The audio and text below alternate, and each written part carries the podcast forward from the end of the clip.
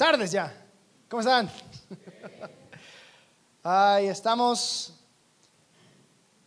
continuando con nuestra serie de, se llama Luces y Sombras.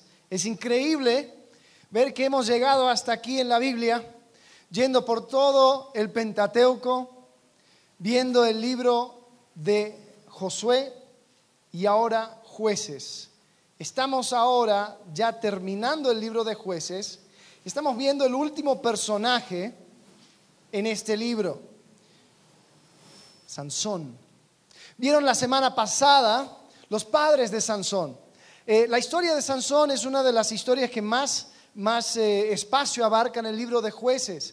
Eh, es el capítulo 13, 14, 15 y 16. Si tienes chance, eh, recomiendo mucho que lo leas, que lo leas por tu cuenta esta semana, que, que, veas todos los detalles de esta vida de Sansón. Vimos la semana pasada algunas cosas, yo, yo escuché por ahí que le dieron cascotes a los padres, eh, porque sacaron de ejemplo los padres de Sansón. Vieron cómo era su manera de actuar, su manera de recibir las noticias, de lo que, lo que iba a ser el nacimiento de Sansón. Y podemos sacar para nosotros algunos ejemplos, algunos ejemplos buenos, pero la verdad, la mayoría ejemplos malos, para decir, ¿sabes qué? No sigas esto, no hagas de esta manera. Y creo que es importante, la misma, el, mismo Nuevo Testamento nos dice que debemos de estudiar el Antiguo Testamento como ejemplo para nosotros, para que nosotros no cometamos los mismos errores. Porque si podemos ver la vida de Sansón, yo creo que de los jueces es el peor. Pero si es el peor, ¿por qué gasta tanto tiempo hablando de Sansón? Creo que es por eso. Porque hay tanto para sacar, tanto mal ejemplo para sacar, lo podemos ver y decir, ¿sabes qué? Voy a evitar esto, voy a evitar lo otro, voy a evitar este tipo de cosas. Entonces lo peor que podemos hacer es emular el ejemplo de Sansón. Vemos que él comenzó su vida de una manera increíble. Han sido pocos, pocas las personas en la historia de la humanidad que, cuyo nacimiento ha sido anunciado por un ángel, mucho menos el ángel de Jehová. El ángel de Jehová eh, anteriormente solamente anunció el hijo de la promesa, Isaac, cuando llegó a Abraham a decirle que iba a tener un hijo. Pero dice en jueces capítulo 13, versículo 5, que anunció el nacimiento de Sansón. Dice, pues he aquí que concebirás y darás a luz un hijo y navaja no pasará sobre su cabeza porque el niño será nazareo a Dios desde, su nacimiento y él comenzará a salvar a Israel de mano de los filisteos. ¿Se acuerdan? Eh, Charlie habló acerca del el voto nazareo. ¿Se acuerdan lo que era? Habían tres cosas del cual se tenía que abstener un nazareo. ¿Qué, ¿Cuáles eran? A ver, si se acuerdan. ¿Cuál era la primera? Ajá, del vino, escuché, del alcohol. Segundo, ¿qué? Estoy suponiendo que dijeron cosas muertas. Sí, si dijiste eso, estás en lo correcto. Eh, de tocar cosas muertas, cuerpos muertos, cadáveres. Y la tercera era qué? De no cortarse el cabello. Entonces, eh, la idea para muchos es que este voto nazareo era un voto temporal, se tomaba por meses o por algunos años, y, de esa manera se sabía que, oh, esta persona está apartado para Dios por una cosa especial, un, momento específico, y, y tomó este voto. Pero Jehová le dice a los padres, este será nazareo desde su nacimiento. Dice, toda su vida va a ser un testimonio que este hombre fue apartado para algo especial. Y este Sansón, si conocen la historia, el problema con Sansón es que muchos conocemos la historia por medio de los dibujitos. Eh, cuando, estabas en la escuela dominical, que nos pusieron a, dibujar Sansón y abriendo la boca del león y siendo fuerte y contra los filisteos. Y ese es nuestro concepto de Sansón. Pero si empezamos a leer realmente la historia de Sansón, eh, no era aquel separado para Dios que vemos. Vemos que él no, no había distinción entre él y, y, un israelita común y corriente en ese tiempo que estaba apartadísimo de Dios. Y es más, podríamos decir que no había mucha diferencia entre él y sus enemigos, los filisteos. ¿Sabes? Desde su nacimiento, Dios quiso que Sansón se alineara con los propósitos suyos y los propósitos de su pueblo. El enemigo de su pueblo eran los filisteos, los tenían subyugados. Y Dios quería que el enemigo de Sansón fueran los filisteos y él comience a pelear contra los filisteos y empezar a librar a Israel. Sin embargo, no lo hace. Y sabes, podemos encontrar en la vida de Sansón que el peor enemigo de Sansón no eran los filisteos, era él mismo. Él era su propio peor enemigo. Y podemos encontrar que la vida entera de Sansón se puede resumir en una sola palabra, egocentrismo. Egocentrismo. Ahora, ¿por qué uso esa palabra y no egoísmo? Porque egoísmo podría ser un exceso de, amor hacia mí mismo, ¿no? Ya si soy egoísta, eres egoísta, fuiste egoísta en esto, en el otro. Egocentrista es un poco más preocupante. El egocentrista cree que el mundo, que el universo entero gira alrededor de él mismo. El egocentrista es su propio eje. Eh, era el filósofo Francis Bacon que dijo, es un pobre centro para el hombre uno mismo.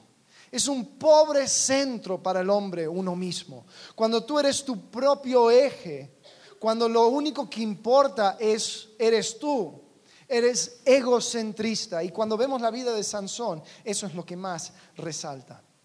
Entonces lo que vamos a hacer con el tiempo que nos resta es ver la historia de Sansón a grandes rasgos. Después te quiero animar a que, a que leas estos capítulos, pero vamos a verlo a grandes rasgos y vamos a pausar en diferentes instancias donde vemos una marca de egocentrismo y vamos a hablar acerca de la consecuencia del egocentrismo, el problema que trae el egocentrismo.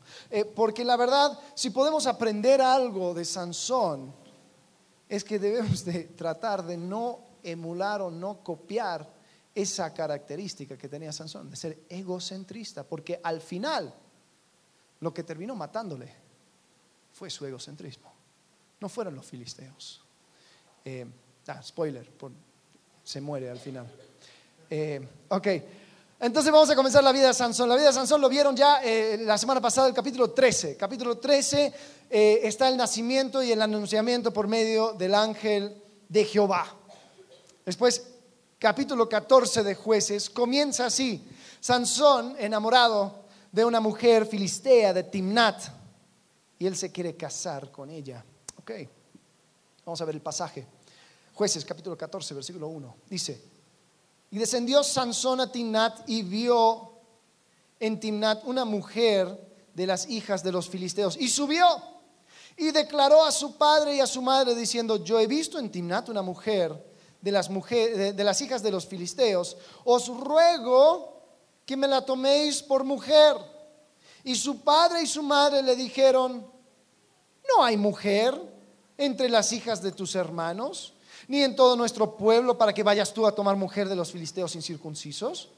Y Sansón respondió a su padre, tómame esta por mujer, porque ella me agrada. Ahora vamos a hacer una pausa. La primera cosa que vemos acerca del egocentrismo es esto. El egocentrismo te esclaviza con tus propias pasiones.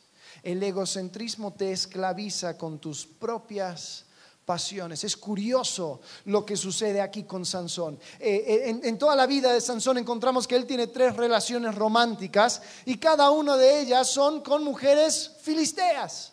Ahora yo me pongo a preguntar, ¿qué sucede aquí? ¿Qué onda? ¿Por qué es que él tiene estos gustos tan específicos? Y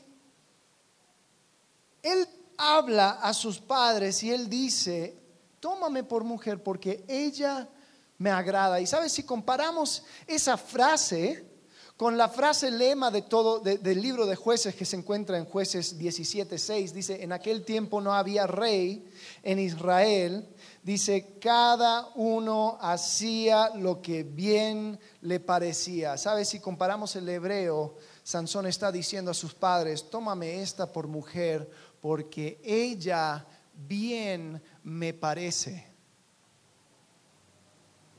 Ahora Sansón pensando que él, era libre para tomar sus decisiones, que él estaba escogiendo lo que él quería y no hay nada mejor en esta vida que hacer lo que uno quiere, ¿no? ¿Sabes? En Tito capítulo 3, versículo 3, dice algo muy interesante acerca de esto, de la esclavitud de tus propias pasiones. Dice, hablando a los creyentes, dice, porque nosotros también éramos en otro tiempo insensatos rebeldes, extraviados, esclavos de concupiscencias y qué? Deleites diversos. ¿Cómo esclavos de deleites? Sí, los deleites te puede esclavizar y eso sucede cuando hay egocentrismo. Ahora, hay personas que entran en ciertos hábitos, ciertas cosas, pensando que esto eh, lo hicieron libremente. O sea, yo decidí, yo empecé a fumar porque, porque vi a todos los demás, dije, esto está, está increíble y yo me veo como las estrellas de cine y me, me pongo a fumar. Y después de varios años dice, sí quiero seguir fumando, pero no puedo dejar. Entonces dices, pues fumas porque quieres o fumas porque no puedes dejarlo. Otros también hacen lo mismo con el alcohol. No, sí, te saben todo tipo de, son, casi catadores de, cualquier, de vino, de licores, de destilados, de cervezas. Y wow, y ves, wow, si tú tienes un afecto muy especial para el alcohol. Sí, sí, sí, me encanta. Ok, ahora déjalo por un mes. No, no, no puedo. ¿Cómo que no puedo? Digo, no quiero. La verdad es que no puedes. Porque te volviste esclavo de tus propias pasiones, de tus propios deleites. Y el egocentrista piensa que está viviendo para sí mismo cuando en realidad se está esclavizando. Sabes, hay, hombres, yo, yo creo que esto es lo que sucedió con Sansón, que pasan tanto tiempo, hombres y mujeres, la verdad, eh, metido en el mundo de tanto de sensualidad a sexualidad, desde pornografía a ver revistas que simplemente eh, excitan tu imaginación y van formando una opinión o una preferencia acerca del sexo opuesto que dicen, ¿sabes qué? Esto es lo que a mí me agrada. Y te digo algo, muy pocas de esas características es, quiero una pareja que sea temerosa de Dios, temeroso de Dios, una persona que tenga... No, no, no, no, que tenga estas medidas, te, te lo da hasta con los centímetros, ¿no? Quiero que ta, ta, ta, ta, ta, y dices, espérate. ¿De dónde sacas esto? ¿Cuál ha sido tu influencia? No, no, no, yo, yo sigo a esta gente en Instagram, yo veo a estas personas en Facebook, yo voy a estos sitios porque yo quiero. Y lo que no nos damos cuenta es que nos estamos poniendo las esposas solitos, porque el egoísmo, el egocentrismo te esclaviza con tus propias pasiones. Sansón ya no podía ir a las mujeres piadosas de Israel. ¿Sabes por qué? Porque no tenía nada en común con ellas. Él tenía que encontrar una mujer que estaba así de abajo a su mismo nivel, porque con otras no podía. Entonces, eso es lo que atinaba. Las tres mujeres tenían las mismas características, mujeres fáciles. Pero ¿sabes por qué? Porque a eso podía apuntar Sansón. Y él pensando que eso es lo que le gustaba, no, la verdad es que eso para eso le alcanzaba.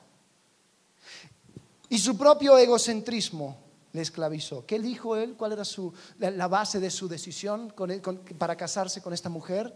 Dice, porque ella, ¿qué? Me agrada. ¿Sabes qué? Cuando tú eres, cuando tu opinión es la única que importa para ti, eres un esclavo atrapado en tu propio órbito. Estás en un vortex ahí metido dando vuelta y vuelta y vuelta y vuelta porque tú solito por medio de tu egoísmo y egocentrismo, te hiciste esclavo. Pregunta, ¿qué deleites te esclavizan? ¿En qué basas tus decisiones? Porque así quiero. Bueno, así te volverás esclavo. Continuamos la historia de Sansón. Ok, entonces él obliga a sus padres a, a contratar este matrimonio. Entonces él va y va a cerrar el trato y se encuentra en el camino con un león y lo mata. Esto escuchamos la semana pasada, mata a un león. eh, hace todo lo que tenía que hacer, regresa por ese mismo camino eh, unos meses después para poder casarse ya, tener su fiesta, y encuentra en el león un enjambre de abejas en el cuerpo del león, lo cual no, no debería tocar. Sin embargo, él agarra, toma miel y hasta lo comparte con sus padres, o sea, hace de sus padres cómplices en su propio pecado. Eh, segunda pausa. El egocentrismo lo podemos ver aquí. Porque podemos ver a un Sansón distraído de su misión. El egocentrismo te distrae de la misión. Sansón, ¿qué hacías contratando matrimonio con una persona del mismo tribu del cual tenías que librar a, tu pueblo. O sea, el pueblo estaba esclavizado, estaba eh, oprimido por los filisteos y él va y se casa con ellos. O sea, ¿qué le vas a decir los suegros? Mi misión en la vida es acabar con todos ustedes. Gracias por su hija. No, o sea, este tipo estaba distraidísimo en su misión. Y es interesante que Sansón, o sea, muchos jóvenes, muchas personas en la vida dicen, ¿qué, ¿qué, quiere Dios para mí? ¿Cuál es la voluntad de Dios para mí? O sea, un ángel llegó a sus padres y dijo, mira, esta es la voluntad y la misión de tu hijo para mí. Y aún así Sansón se distrajo. Segunda Corintios capítulo 5, versículo 15. Mira lo que dice.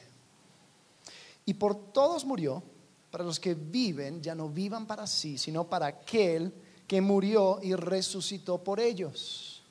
Ya no vivan para sí. Primera Corintios 6, 19 y 20. ¿O ignoráis que vuestro cuerpo es templo del Espíritu Santo, el cual está en vosotros, el cual tenéis de Dios, y que no sois vuestros? Porque habéis sido comprado por precio. Glorificad pues a Dios en vuestro cuerpo y en vuestro espíritu, los cuales son de Dios. Sansón se había apartado de su misión. Él no fue llamado a gastar tiempo en Filistea. Él no fue eh, llamado a ir casándose con el enemigo. Esta decisión le distrajo y le perjudicó. La pregunta es, si tú has sido comprado por precio, ¿cuál es tu misión? Si tú eres de Cristo, ¿para quién vives? ¿De quién eres? ¿Estás distraído en tu propio órbito de egocentrismo? Y la única pregunta, la pregunta más importante en tu cabeza es, ¿qué es lo que quiero hacer con mi vida? ¿Sabes? Si esa es la pregunta mayor en tu mente, estás distraído. Porque la pregunta debería ser, ¿qué es lo que quiere Dios con mi vida? ¿Cómo puedo servir a Dios con mi vida? Porque he sido comprado por precio. Si, tu primera, si la, primera pregunta es la que, la que más te, te aflige, entonces te quiero decir, tu egocentrismo te ha distraído. Entonces Sansón llega a la fiesta, que en hebreos es fiesta de tomar y no era agua lo que estaban tomando. Eh, entonces, rompiendo otro voto, eh, entonces le da un enigma a los jóvenes filisteos. Entonces, eh, a, Sansón le encantaban los, enigmas, le encantaba las, él rimaba, él era burlón, le encantaba todo ese tipo de cosas. Y, y, llegaron unos 30 jóvenes compañeros porque eran los compañeros del novio. Sansón cuando llega a casarse, llega sin amigos, o sea, llega solito. Llega sin ningún amigo israelita, ninguna persona con el cual pasaba su tiempo. Entonces los padres de la, de la novia dicen, bueno, está bien, vamos a darle a algunos compañeros para que pase un rato. 30, 30 hombres. Y estos jóvenes, pues a él le tira este enigma y dice, mira, vamos a hacer una apuesta. Eh, si tú no puedes descifrar el enigma, eh, ustedes me deben a mí 30 cambios de ropa, de ropa de gala. Eh, y si no, si ustedes lo, lo acertijan, si lo descubren, em, entonces yo te debo a ti 30 cambios de ropa. Entonces, bien, ok, lo, lo, Entonces tira su, acertijo, que era algo acerca del león, del enjambre, del miel y todo lo demás. Léanlo. El punto es, no lo pueden descubrir, no saben, no saben cuál es la respuesta. Entonces amenazan a la novia y dicen, mira, si tú no sacas la información y nos dices cuál es la respuesta, te vamos a matar a ti y toda tu familia. fantásticos compañeros, ¿no? Eh, entonces la novia se pasa todos los días, las, fiestas de boda eran de, muchos días y después eh, al final se, consumía el, matrimonio. Entonces esto era como el previo, eh, la antesala del, matrimonio. Entonces ahí estaba la, la, esposa llorando todo el tiempo, llorando, diciendo, ¿por qué no me dices? ¿Por qué no me dices? ¿Por qué no me dices? Y Sansón finalmente se cansa y le da la respuesta. Ahora. Vamos a pausar una tercera vez. Porque ¿qué veo aquí acerca del egoísmo o el egocentrismo? El egocentrismo no solamente te distrae de la misión, sino que el egocentrismo dificulta el aprendizaje. El egocentrismo dificulta el aprendizaje. ¿Qué onda con Sansón? ¿No tenía ningún amigo? ¿No tenía ningún amigo fiel que le acompañara a su propia boda? ¿Qué pasa con Sansón? ¿No hay ningún mentor en su vida? ¿Ninguna persona que le instruye? ¿Sabes? Se dice, algunos teólogos piensan que Sansón era contemporáneo con Samuel, el profeta Samuel, el, último juez que aparece en Primera de Samuel. Un hombre piadoso, un hombre que, que sí sirvió a Dios toda su vida. Pero yo no veo a Sansón encontrándose con Samuel. Yo no veo a Sansón encontrándose con ningún sacerdote. No, no encuentro a Sansón buscando consejo en ningún lado. No tenía mentores, no tenía amigos fieles. ¿Sabes? El egocentrismo dificulta el aprendizaje. Tú no eres enseñable si eres egocentrista. ¿Sabes por qué? Porque no hay mentor que te aguante. Porque tú piensas que eres la fuente de la sabiduría misma entonces no vas a ser corregido. Dice Proverbios 13:20, el que anda con sabios, sabio será, mas el que se junta con necios será quebrantado. Yo no voy a aprender de nadie. Entonces, ¿qué mentor va a juntarse contigo? ¿Qué amigo verdadero va a estar contigo? ¿Sabes lo que se necesita para una amistad verdadera? El vaciarme de mí mismo, el buscar el bien de la otra persona. Entonces, cuando dos amigos de verdad se juntan, y buscan el bien del otro, ahí se forma. Pero si yo soy egocentrista y giro alrededor de mi propio eje, o sea, todas las personas sirven para estar en mi órbita. O sea, son como los anillos de Saturno. A ver, estás para, para cuando yo te necesito, ¿no? Y creo que cada uno de nosotros conocemos a ese tipo, ¿no? Esa persona que te considera a ti amigo, pero solamente te habla cuando necesita algo. Y dices, ay, y eso lo, lo leemos de aquí a 100 metros. Pero te has puesto a pensar si tal vez tú eres ese tipo de persona. Si tal vez tu egocentrismo ha dificultado que tú aprendas de otros, que tú formes amistades verdaderas, que tú tengas hombres, mujeres sabios en tu vida que puedan hablarte a ti, que te puedan aconsejar. Porque te digo algo, Sansón fue el llanero solitario. Y eso fue a causa de su egocentrismo. Entonces, el egocentrismo dificulta el aprendizaje. Ok, entonces eh, está con estos amigos, él pierde porque finalmente dice eh, a, su, esposa lo que, lo que era la respuesta, entonces ellos le dicen, entonces Sansón dice, bueno, tienes razón, perdí, ok. Entonces Sansón, eh, él, para, para, para pagar su deuda, baja a otra ciudad filistea mata a 30 filisteos, les toma la ropa y dice, mira, toma, ahí lo pagué. Entonces, eh, Sansón de esa manera era, era muy inteligente. Em, pero estaba enojado con su novia, con su novia, esposa, em, porque ella le había descubierto el, secreto. Entonces tan enojado estaba que se fue, se fue de su propia boda. Dice, nada, ¿sabes qué? Yo no quiero saber nada. Se va. El padre de la novia, para no gastar una buena fiesta, porque esas cosas son caras, dice, bueno, voy a dar a mi, a mi hija a el amigo, a un compañero. Entonces ya termina la boda y se termina casando con otro. Y Sansón se va enojado. Ahí termina el capítulo 14. Después entramos al capítulo 15. Al capítulo 15 encontramos a Sansón ya un poco más relajado, tal vez habían pasado un tiempito, ya no estaba tan enojado con, su novia, entonces dice que regresa para ya completar la, boda y que, recibirla como su esposa. Entonces dice que lleva un cabrito para la familia, entonces ahí llega y sale el papá y dice, oye, ¿qué onda? Sansón, hola, ¿qué tal? vengo por mi esposa. Y dice, no, yo pensé que la odiabas, se lo di a tu compañero.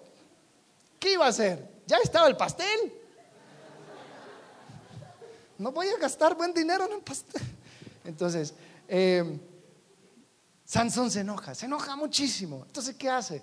Dice, ¿sabes qué? Ahora sí van a pagar, van a ver lo que, lo que sucede. Entonces agarra, dice que cazas 30 zorras, eh, otra traducción podría ser jacales, eh, y dice que les ata cola a cola y pone algo entre medio que lo prende fuego. Entonces los, los pobres zorras o jacales o lo que sea miran el fuego atrás y empiezan a correr y les suelta justamente donde estaba la cosecha de los filisteos y quema toda la cosecha alrededor de la ciudad, o sea, efectivamente dejando la ciudad sin comida. Entonces cuando los filisteos ven esto, dicen, ¿quién hizo esto? ¿Y sabes a quién van? Van a la familia de su ex. Entonces ahí llega y junta a toda la familia y de esta, esta niña que tanto preocupado estaba por, por, porque los filisteos no le hagan algo. Bueno, ¿sabes lo que sucede? Le prenden fuego a la casa y mata a todos de la familia de la mujer. Entonces, finalmente recibió lo que, lo que tanto eh, temía. Esto también enoja a Sansón. Efectivamente. Sansón se vuelve enojado y dice, ¿sabes qué? Yo voy a jurar venganza y ustedes van a ver, van a ver lo que va a suceder. Entonces se, va, se va enojado a una cueva a vivir. Él vive en la cueva y, los filisteos también estaban un poco molestos con Sansón. Llegan los de la tribu de Judá. La tribu de Judá no eran judíos porque, no importa, eran judaítas.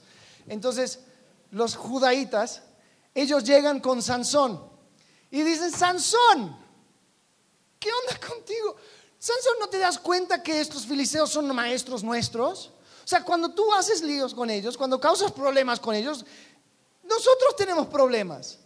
Entonces ellos pidieron que nosotros te, atrapáramos y te matáramos y, te entregáramos. O sea, pausa, date cuenta lo, lo bajo que había llegado Israel. Antes ellos pedían libertad de sus enemigos, ahora pedían la muerte de su libertador. O sea, la cosa estaba muy mal. Pero bueno, Sansón ahí dice, bueno, está bien, eh, entrégame. Dice, solamente no me maten, entrégame vivo, átame y, ya. Ok, sí, no te preocupes, nosotros te vamos a entregar así atadito y, y ya que los filisteos hagan lo que quieran contigo. Ok, otra pausa, pausa número cuatro. El egocentrismo no solamente dificulta el aprendizaje, sino que dificulta la enseñanza. Porque nosotros siempre estamos aprendiendo y enseñando, aprendiendo, enseñando, recibiendo y dando, eh, eh, eh, discipulando y siendo discipulados, si te gustan los términos espiritualoides. Siempre vamos a estar haciendo eso por el resto de nuestra vida. Y si había un momento para que Sansón dijera, ¿sabes qué? Varones israelitas, Dios me ha dado este cargo, has visto el poder de su espíritu obrar en mí, vamos a salir a la guerra y vamos a atacar a los filisteos. Y había un momento para hacerlo, era esa. Y te digo algo, sinceramente, eh, viendo todos los jueces, si había un juez que yo quisiera que me guiara en la batalla como un general, que fuera Sansón. O sea, te escondes detrás de él y casi no tienes que hacer nada. Entonces, Sansón era el hombre para inspirarles para llevarles a la victoria. Pero ¿sabes lo que se requiere? Requiere trabajo, requiere paciencia, requiere pasar tiempo con ellos, requiere enseñarles, requiere quitar todas las ideas erróneas que tenían en su cabeza. Y Sansón no estaba para eso. Él era tan egocentrista que ni siquiera se tomó el tiempo para inspirar a Israel. Entonces dijo, ¿sabes qué? Lo voy a hacer solo. En 1 Corintios capítulo 11, versículo 1 dice así, sed imitadores de mí, así como yo de Cristo. ¿Puedes decir esto tú? ¿Puedes apuntar a alguien más allá que ti mismo? ¿Puedes inspirar a personas a seguir a Cristo? Puedes dejar a un lado tu propio orgullo y conveniencias para caminar con alguien hacia Cristo. Porque te voy a decir algo, caminar con alguien, enseñar a alguien, entrenar a alguien, disipular a alguien, ah, no es conveniente. Cuesta, es trabajo. Tienes que estar pendiente de la gente. Tienes que estar hablando con ellos, preguntando. A... Y la verdad, muchas, muchas veces nosotros en nuestro egocentrismo no estamos para eso. Decimos, no, no, no. Yo vengo, yo aprendo, pero enseñar, gracias, para otros. Y Sansón, o sea, literalmente era su rol, pero no podía ser molestado para hacerlo. Los de Judá estaban muy mal, pero Sansón estaba peor, porque su función era entrenarles. El egocentrismo dificulta la enseñanza. Entonces Sansón es entregado a los filisteos, atado. Sin embargo, dice que el Espíritu de Dios cayó sobre Sansón y dice que se libró, que rompió las, las cuerdas como si fueran nada. Y en ese momento, porque había llegado todo un ejército de filisteos para atraparle, dice que había más de mil. Él encuentra ahí la quijada de un asno y empieza a pegarle y a matar a un montón de filisteos. Ahí está él solito dándole y dándole contra estos filisteos. Dice la Biblia que mató mil, hacía montones de muertos, de filisteos muertos. Hay montones de, de filisteos y Ay, termina la gran batalla, tiene una gran victoria y es increíble la victoria que tuvo. Y en jueces capítulo 15, versículo 18, él al terminar la batalla dice, teniendo gran sed, clamó luego a Jehová y dijo, tú has dado esta grande salvación por mano de tu siervo. ¿Y moriré yo ahora de sed y caeré en mano de los incircuncisos? Versículo 19. Entonces abrió Dios la cuenca que hay en Lehi y salió de allí agua y él bebió y recobró, su espíritu y se reanimó. Por esto llamó el nombre de aquel lugar en Jacoré, el cual está en Lehi hasta hoy. Ok, ¿qué acaba de suceder? Sansón termina una gran victoria y su primera oración que está registrado en el libro de jueces es un reclamo. Dice Dios, yo acabo de hacer todo esto y ahora me voy a morir de sed. ¿Qué vas a hacer? Es increíble, Dios en su misericordia hace algo que solamente anteriormente había hecho para Moisés. Él saca agua, una roca. Y lo que encuentro aquí acerca del egocentrismo es que el egocentrismo te hace malagradecido. Te hace malagradecido. No, no comienza su oración diciendo, Dios, gracias por esta gran victoria que me has dado. No, no, no, dice, ay Dios. O sea, esta gran victoria lo has hecho por medio de mí y ahora me vas a matar de sed. Y sabes, el problema con el egocentrismo es que como tú piensas que el universo gira alrededor de ti, tú eres el eje del universo, entonces todo lo que recibes, pues ya lo merecías. ¿Cómo es que tardaste tanto en dármelo? ¡Hey! No hay agradecimiento. ¿Sabes? Esta, para los que son medio eh, eh, New Age y todo eso, eso del secreto, has escuchado el secreto, ¿no? el secreto del universo, tú declaras el universo y el universo se alinea y te da todo lo que pides. O sea, hay algo más egocentrista, dices, el universo va a responder a lo que yo pido, porque yo lo merezco, ¿no? Porque yo necesito esto, necesito lo otro, y, y dices, espérate, ¿dónde está el agradecimiento? Y el egocentrismo, cuando tú eres egocentrista, no eres una persona agradecida. Primero Timoteo, capítulo 6, versículo 6, dice así. Pero gran ganancia es la piedad acompañada de contentamiento. Porque nada hemos traído a este mundo y sin duda nada podremos sacar. Versículo 8, así que teniendo sustento y abrigo, estemos contentos con esto. Teniendo sustento y abrigo, estemos contentos con esto. Todo lo demás es bendición. Todo lo demás es agradecimiento.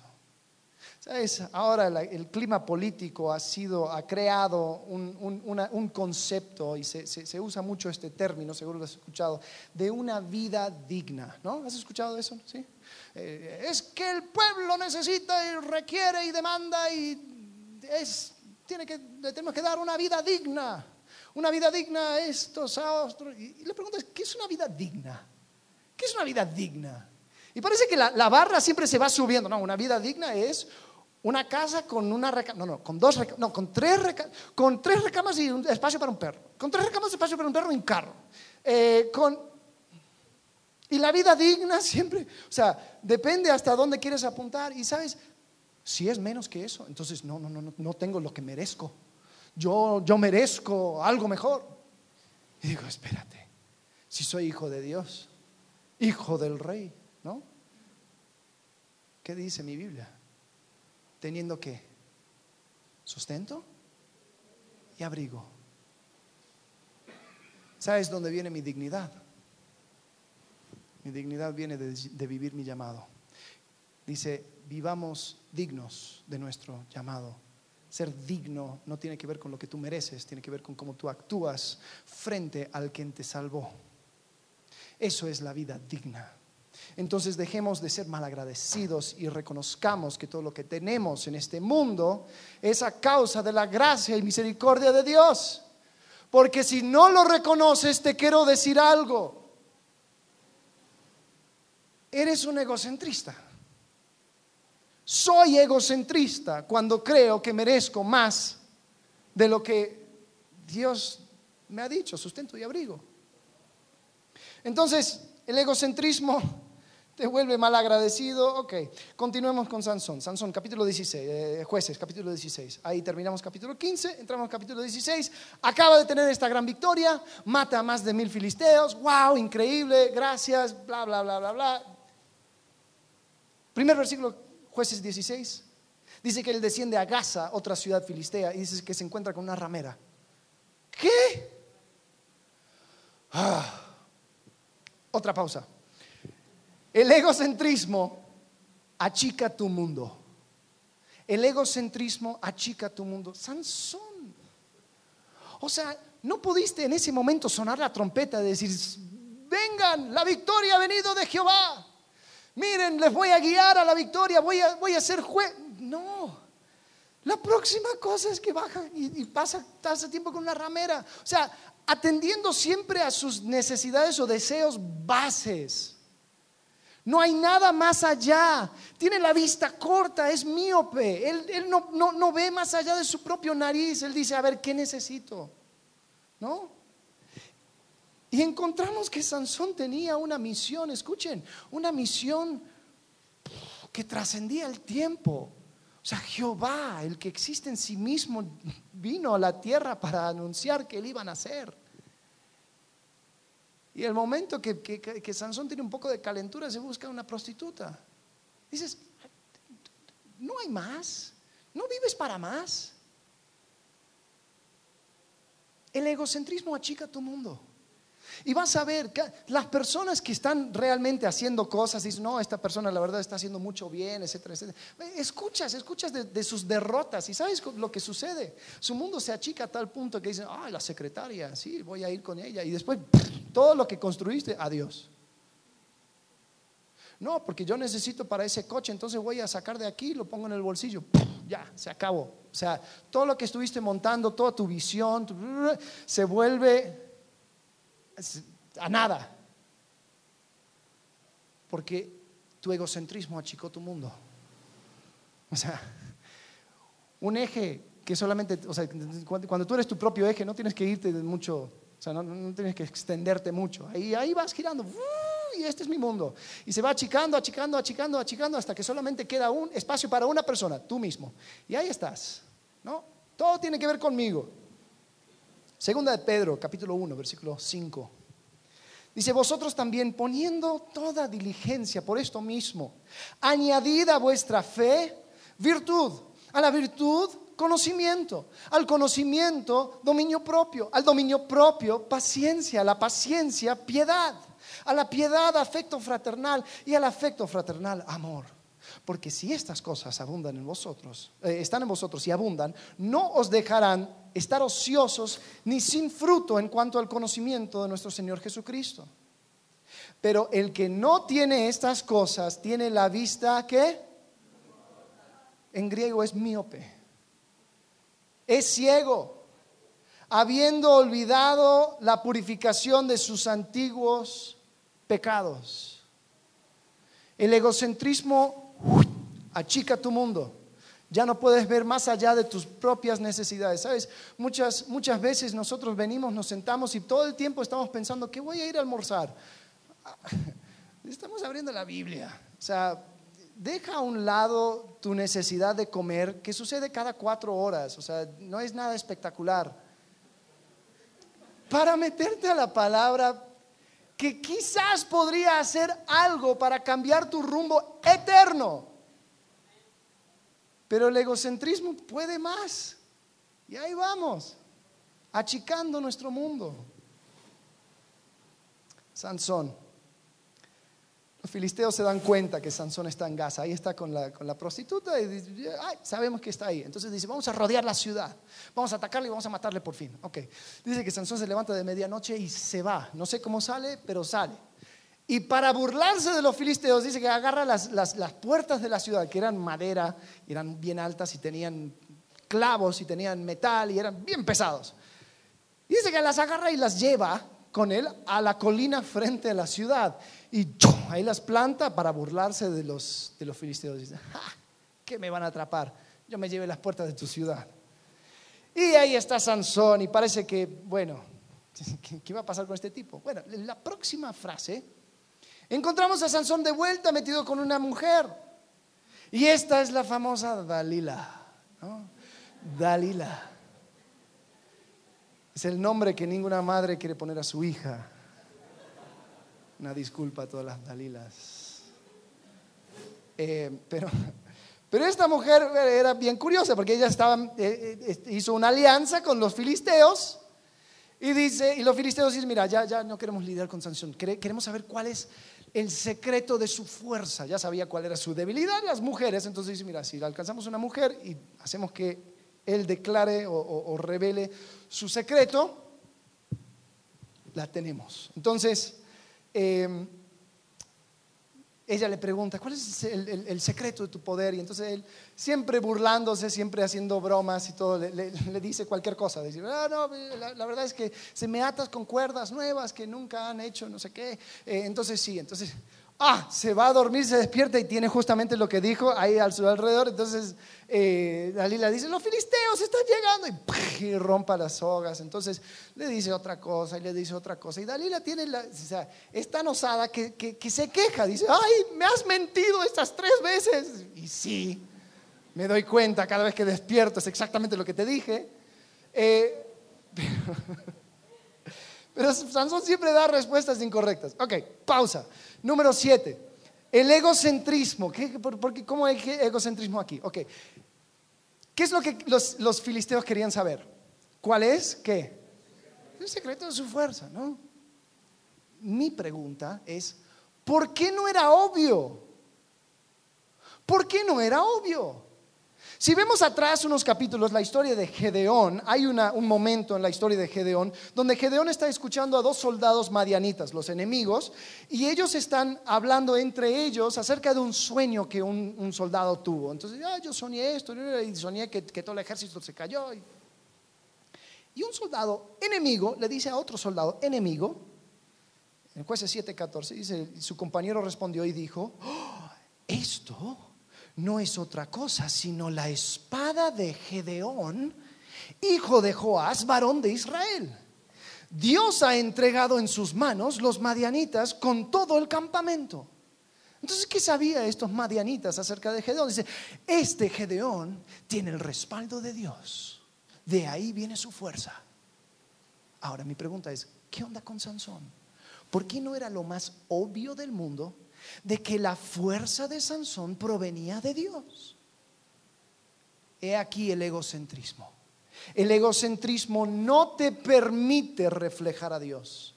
Porque un reflejo, ¿viste un, espejo?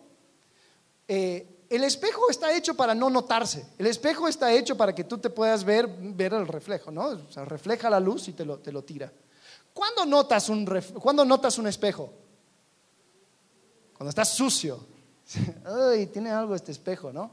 O sea, el egocentrismo no te permite reflejar.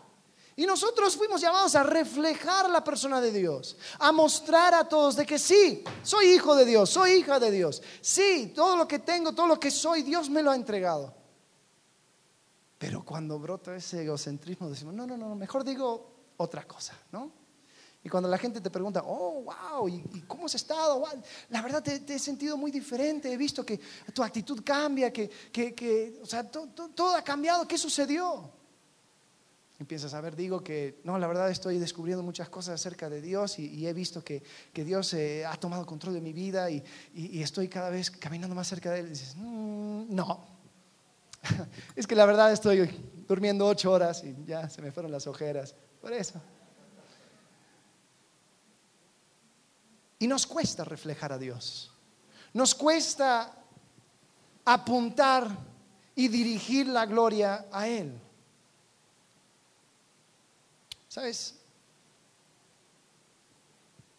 Yo creo que la, frase más poderosa en cuanto a este tema en la Biblia se encuentra en los labios de Juan el Bautista. Cuando Juan el Bautista, el más grande de entre todos los hombres nacidos de mujeres, palabras de Jesús, Juan el Bautista dice, es necesario que Él crezca y que yo que mengüe. ¿Puedes decir eso? ¿Tú puedes decir eso en tu vida? Con el egocentrismo no, pero eso es algo que tenemos que desechar. ¿sabes? Es necesario que Él crezca y que yo mengüe. Es necesario que la gente note más a Él y menos a mí. Es necesario que mi vida sea encontrado en Él, escondido en Él pero con el egocentrismo nunca lo vamos a poder hacer. Continuamos con la historia de Sansón. Sansón finalmente le da el secreto. Dice, bueno, mira, la verdad es que hay en jueces 16, dice, es que yo he sido eh, nazareo desde mi nacimiento y navaja nunca ha tocado mi pelo. El momento que cortes mi pelo, mi fuerza se va. ¿Qué sucede? Oh, versículo 19. Y ella hizo que él se durmiese sobre sus rodillas y llamó a un hombre que le rapó las siete guedejas de su cabeza y ella comenzó a afligirlo, pues su fuerza se apartó de él. Y le dijo Sansón, los filisteos sobre ti.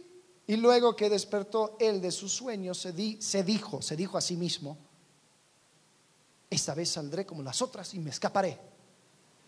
Pero él no sabía, esto creo que es la frase más triste en toda la historia de Sansón, pero él no sabía que Jehová ya se había apartado de él. Qué triste.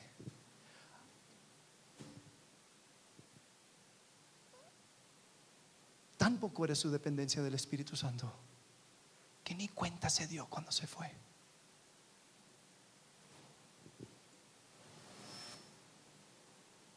Yo creo que aquí también veo egocentrismo.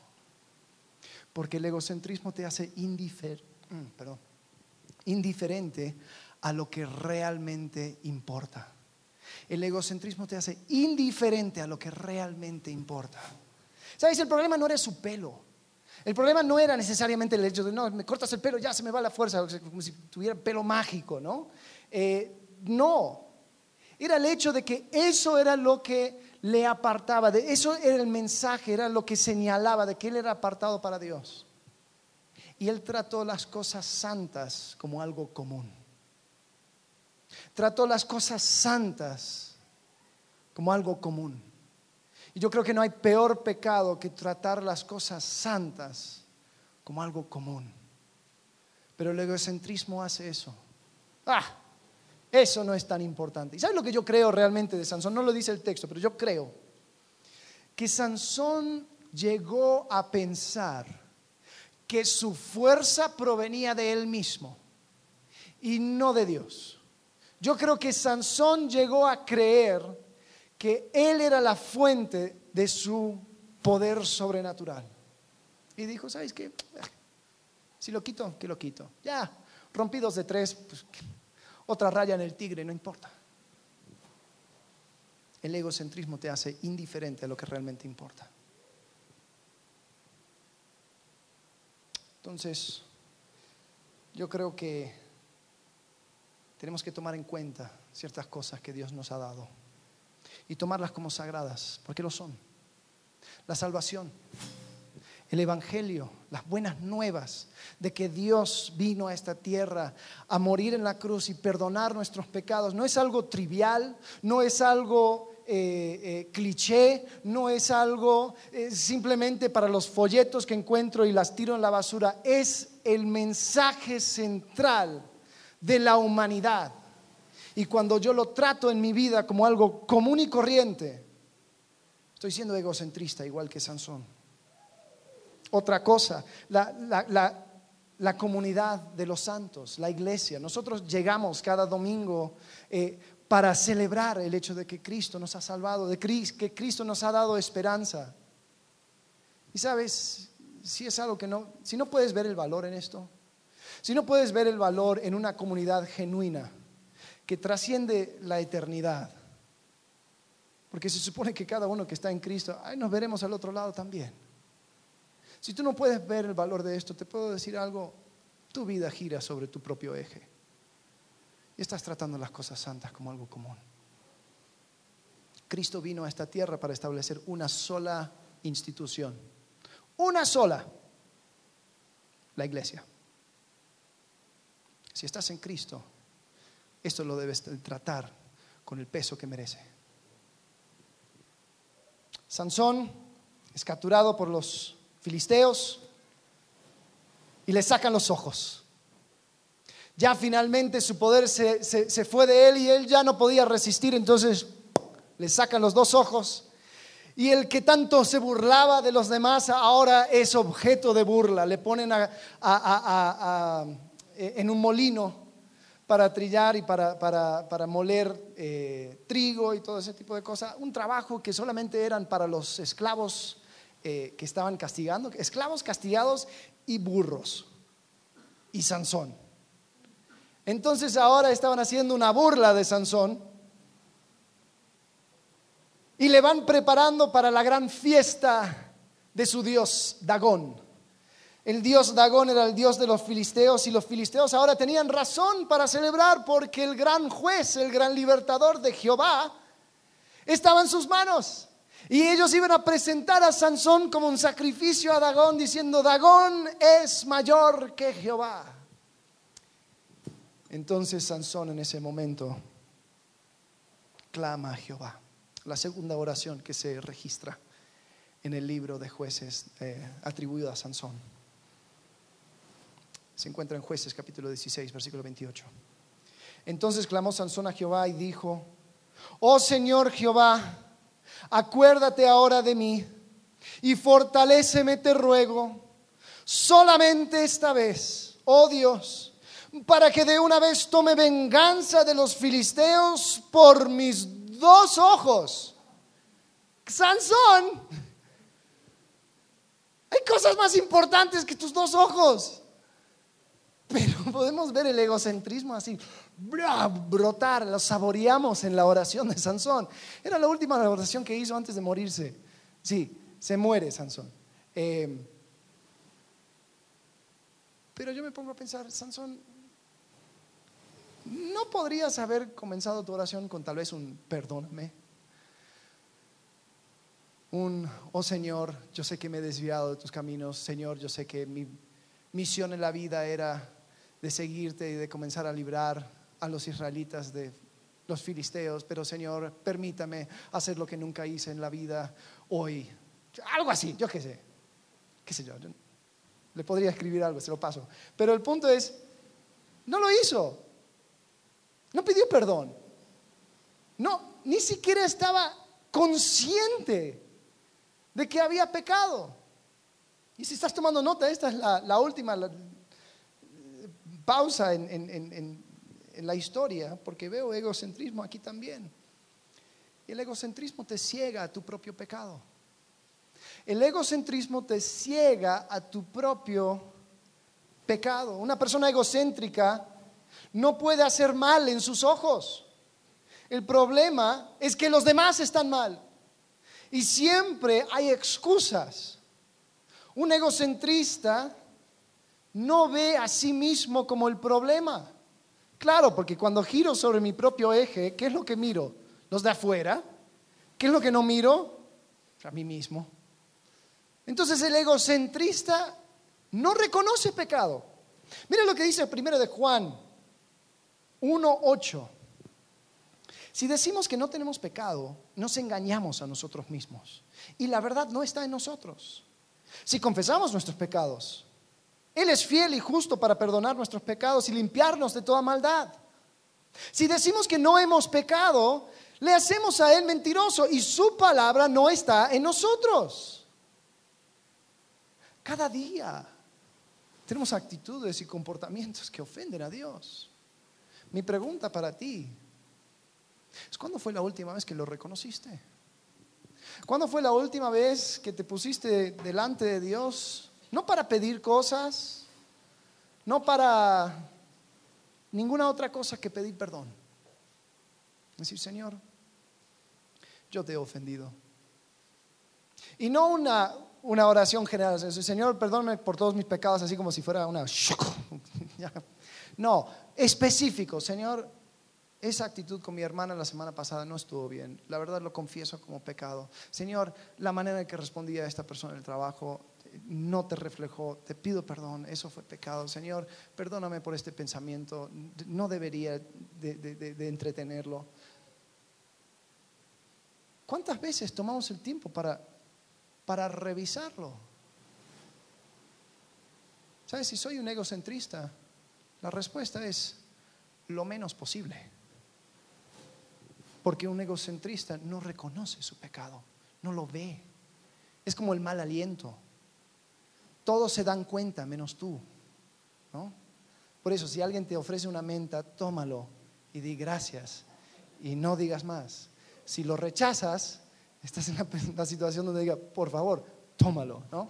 Eh, me dieron un chicle antes de subir. Gracias. Eh, pero sí, el egocentrismo, tú no, tú no te das cuenta, tú no lo notas, es tu vida. Tú, o sea, estás viviendo como siempre has vivido. ¿Cómo te vas a dar cuenta que, eres un egocentrista? Mira, te das cuenta en que te cuesta, te cuesta todas esas cosas. Mira, eh, vamos a hacer la lista. El egocentrista te esclaviza, el egocentrismo te esclaviza con tus propias pasiones. El egocentrismo te distrae de la misión. El egocentrismo dificulta el aprendizaje. El egocentrismo dificulta la enseñanza. El egocentrismo te vuelve mal agradecido. El egocentrismo achica tu mundo. El egocentrismo no te permite reflejar a Dios. El egocentrismo te hace indiferente a lo que realmente es importante. El egocentrismo te ciega a tu propio pecado. Ahora ya terminando, te quiero, te quiero lanzar un desafío.